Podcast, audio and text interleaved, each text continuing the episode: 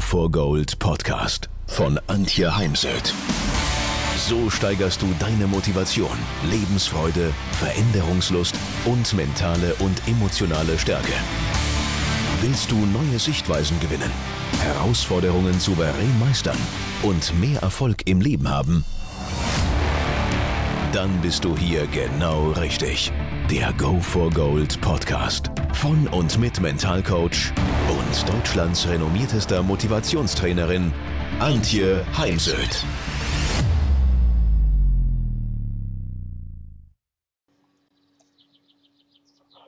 Eine Führungskraft zu sein, bringt immer auch eine große Verantwortung mit sich. Aber jetzt eine Führungskraft in dieser Krise zu sein, das verleiht dieser Verantwortung noch Bedeutung und Tiefe. Und es ist auch für eine Führungskraft leicht, in einer solchen Zeit überfordert zu werden und auch die Orientierung zu verlieren. Vor allem, wenn jetzt das, was man die letzten Jahre oder Jahrzehnte gemacht hat an Prozessen und Maßnahmen, plötzlich nicht mehr angewendet werden kann. Und da soll es heute im Podcast drum gehen, wie kann ich mich als Führungskraft auf Dinge konzentrieren, die meine Mitarbeiter in einer Zeit wie dieser von mir als Führungskraft erwarten.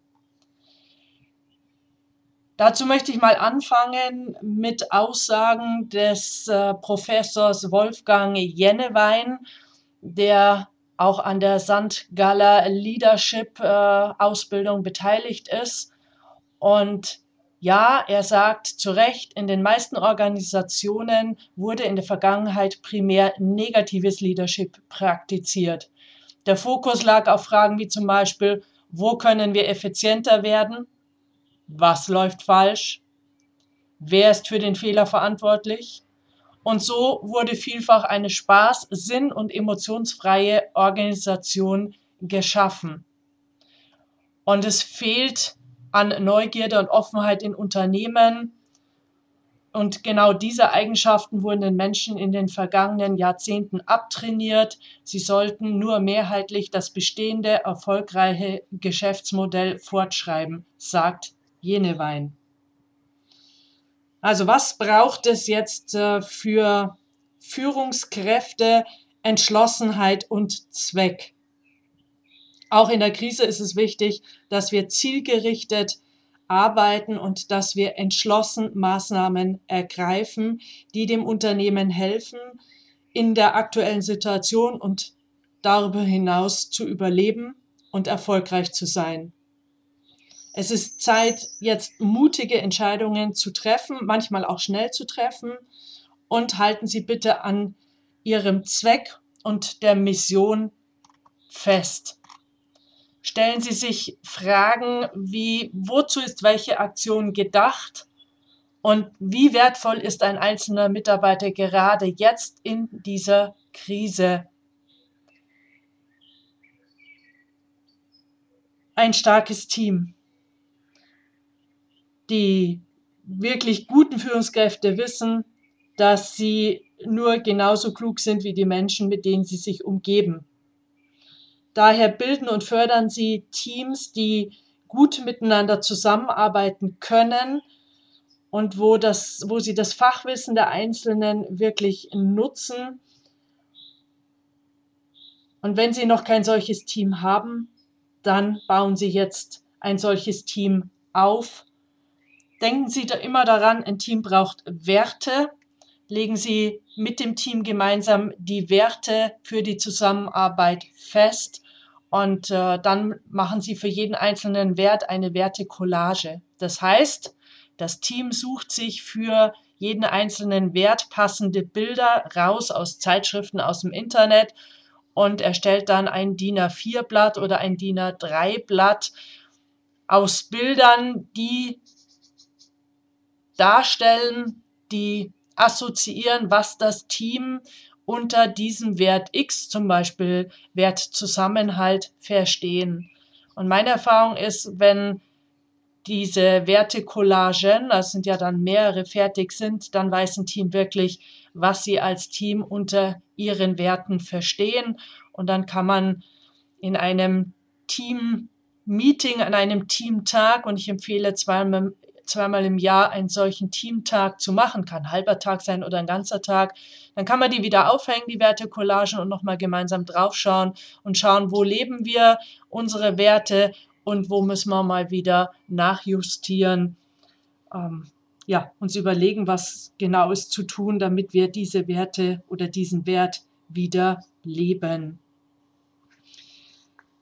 Definieren Sie die Prioritäten und machen Sie sie vor allem auch öffentlich, so dass jeder weiß, was in seiner Eigenverantwortung liegt, wofür er zuständig ist und wo eben auch Kurskorrekturen nötig sind. Noch wichtiger denn je ist jetzt starke Kommunikation, viel Austausch, jedes Meeting zu beginnen mit einer, entweder einer Runde, wie geht's dir? Also, wo jeder Einzelne mal die Möglichkeit hat, so ein kurzes Blitzlicht zu geben. Da sind auch private Dinge erlaubt, also gibt es auch Raum für mal Privates. Oder man beginnt ein Meeting mit einer Runde äh, positive Gedanken an, das letzte Wochenende, an ein Ereignis, ein Telefonat, das kann jetzt beruflich, privat sein. Ähm, das ähm, letzte virtuelle Feierabendbier, das einem gut getan hat. Was immer es ist, aber sich darüber auszutauschen, damit ein Meeting mit einem Daumen nach oben beginnt und nicht wieder mit oh, schon wieder so ein Meeting und es ist gerade alles so schwierig und äh, manche Dinge gehen nicht weiter und die Wirtschaft äh, gibt nicht das her, was man braucht und so weiter, sondern dass man wirklich Demoralisierung, dass man schlecht, also Gerüchte, die kursieren, der, der Flurfunk, der jetzt im Moment anders funktioniert, aber in meinen Augen noch funktioniert, äh, ein, ein Gegengewicht erfährt und dass wir immer wieder das Engagement in den Teams unter den Mitarbeitern so verbessern. Achten Sie in der Kommunikation auch auf die positive Sprache. Da können wir gerade ganz viel von unseren Politikern lernen, was ähm, eher Daumen nach unten ist und was Daumen nach oben ist. Also die Situation ist fragil oder es kommt zu 100 Prozent eine zweite Welle. Das ist eher angstmachend. Das ist weitere Verunsicherung. Und äh, zum Beispiel es zu machen wie Jacinda Ardern, die neuseeländische Premierministerin, die erstens bald täglich äh, zu ihrem Volk gesprochen hat und zum anderen Worte genutzt hat wie halten Sie zusammen und seien Sie freundlich und stark. Also Betonung auch auf dem und, nicht aber, denn manche Menschen glauben ja, stark sein schließt freundlich sein aus und dem ist natürlich nicht so, sondern Machen Sie Mut, ermutigen Sie die Menschen, Seien Sie optimistisch, leben Sie das vor. Und Optimismus heißt ja ein positives Bild von der Zukunft haben, das Gute in der Zukunft sehen. Und da sind wir eben gleich bei dem nächstwichtigen Punkt. Kreieren Sie mit Ihrem Team ein positives Bild von der Zukunft. Gehen Sie zum Beispiel mit Ihrem Team im Kopf mental in das Frühjahr 2021 oder in den Herbst 2021 und überlegen Sie sich, wo wollen Sie da sein? Und was hören Sie da, was sehen Sie, was fühlen Sie und eventuell was riechen und was schmecken Sie? Und wichtig ist, das Bild sollte wirklich mit positiven Emotionen aufgeladen sein. Also einmal wirklich positiv und zum anderen emotional aufgeladen sein. Denn alles, was emotional aufgeladen ist, bewegt Menschen. Und ja, Emotionen können negativ und positiv bewegen und daher eben auch der Fokus auf ein positives Bild von der Zukunft. Und das äh, daran sich dann immer wieder gemeinsam zu erinnern, sorgt für einen ressourcevollen Zustand des Teams und aus einem ressourcevollen Zustand heraus findet man eben eher Lösungen für Probleme, existierende Probleme, als wenn man eben schon negativ ein Meeting beginnt und soll dann Lösungen für existierende Probleme finden. Man kann eben dann, wenn man dieses Zukunftsbild gerade wieder aktiviert hat und alle drin sind, auf das Heute schauen und die nötigen Zwischenschritte definieren und klären, wer für was verantwortlich ist. In Zeiten wie diesen ist Flexibilität ein Muss, also Agilität und flexibel sein, dem Wandel der Veränderung immer einen Schritt voraus sein und Krise ist gleich Veränderung. Also ganz wichtig wirklich zu realisieren, dass die Veränderung jetzt da ist, ob wir sie wollen oder nicht. Und daher ist es wichtig, da ständig dran zu arbeiten und ähm, eventuell Maßnahmen zu überarbeiten, die jetzt nicht zu Ergebnissen führen, nicht mehr relevant sind. Und es müssen eventuell eben neue Pläne entwickelt und ausgeführt werden, so wie viele Unternehmen überhaupt erstmal einen Pandemieplan auf stellen mussten, weil dieser gar nicht vorhanden war. Sprechen Sie mindestens einmal wöchentlich während der Krise mit Ihrem Team. Wenn Sie Chef sind, dann nehmen Sie zum Beispiel einen Podcast auf oder eine Videobotschaft und senden Sie diese an alle Mitarbeiter, um eben auch den möglichen Gerüchten vorzugreifen. Je stärker und positiver jetzt die Verbindungen zu ihren Mitarbeitern, Lieferanten und Kunden sind, je mehr sie in die Pflege und den Aufbau dieser investieren, umso besser sind ihre Zukunftsaussichten, denn starke Beziehungen bringen starke Ergebnisse und positive Beziehungen zahlen auf die Gesundheit ihrer Mitarbeiter ein. Ich habe letztes Jahr auf einem Kongress in Österreich Kim Cameron gehört, ein Forscher aus Amerika, der Kongress gegenüber positive Leadership, positive Psychologie. Er brachte uns eine Übersicht mit, die darstellte, was erhöht unser Sterberisiko. Unser Sterberisiko wird zu 20 Prozent erhöht durch Übergewicht, durch 30 Prozent erhöht durch exzessives Trinken, durch 50 Prozent erhöht durch Rauchen. Alles Zahlen, die mich jetzt nicht wirklich erstaunt haben, aber die letzte Zahl fand ich dann schon erstaunlich. Unser Sterberisiko steigt zu 70 Prozent durch schlechte Beziehungen. Und ja, wenn man da mal ein bisschen drüber nachdenkt, dann ja, stimme ich dem wohl zu. Schlechte Beziehungen, darunter leiden Menschen. Und daher ist es wichtig, an Beziehungen zu arbeiten. Ich nutze da gerne das Beziehungskonto, dass ich mich mit einem Kunden oder Mitarbeiter mal zusammensetze und ihn frage und dabei gut hinhöre, präsent bin. Was zahlt auf dieses Beziehungskonto zum Mitarbeiter ein und wo buche ich da eventuell ab? Und gehen Sie an diese, in dieses Gespräch mit der Haltung, ich möchte meinen Mitarbeiter, meinen Kunden verstehen. Das heißt noch nicht, dass Sie mit allem einverstanden sein müssen. Aber wie gesagt, es ist ein Erfolgsfaktor für starke Ergebnisse und dafür, dass Ihre Mitarbeiter gesund bleiben. Dann entwickeln Sie eine Kultur, die Fehler erlaubt denn wenn Menschen nichts riskieren, dann äh, entsteht auch keine Innovation.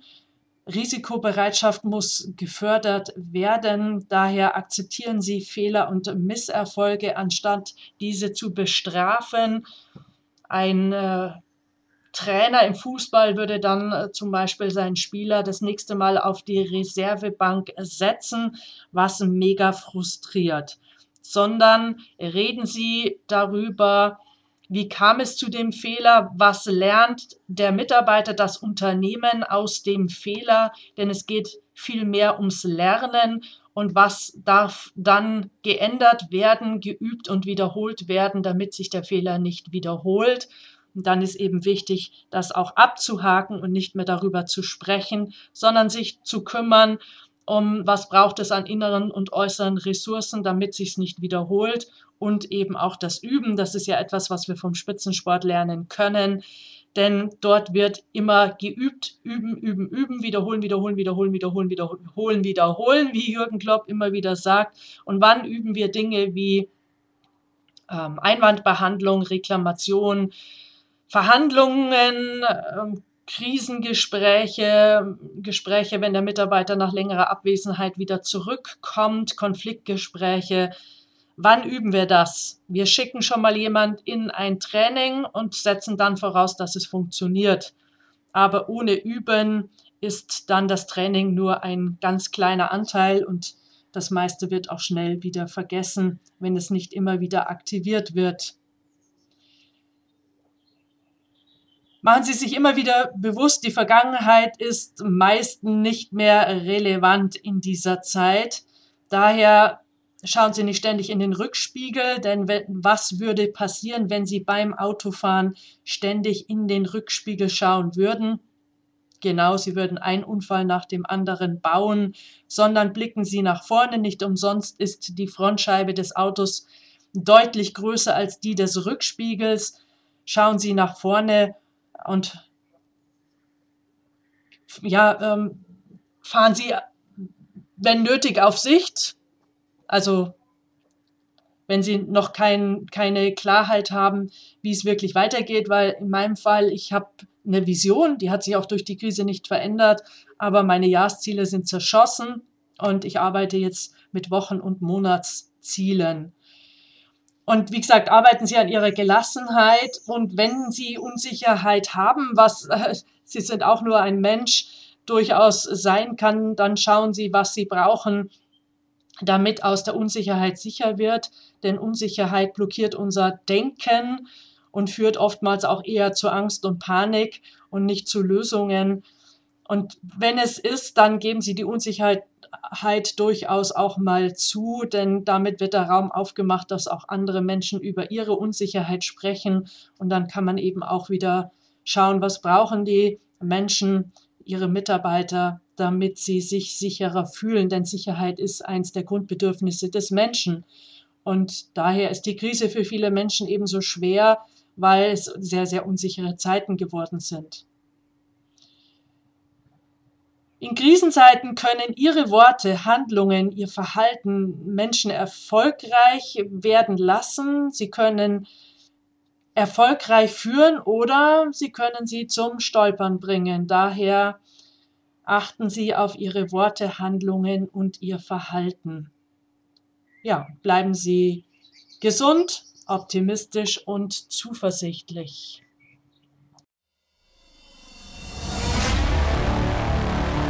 Wenn ihr mehr wissen wollt, dann geht auf www.heimsöd-academy.com bzw. www.antje-heimsöd.com. Dort findet ihr auf den Blogs viele spannende Artikel zu den Themen Motivation, Erfolg, mentale Stärke und Frauenpower. Und viele weitere Unternehmertipps.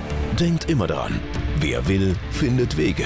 Wer nicht will, findet Gründe. Ciao und bis bald, eure Antje Heimsöd.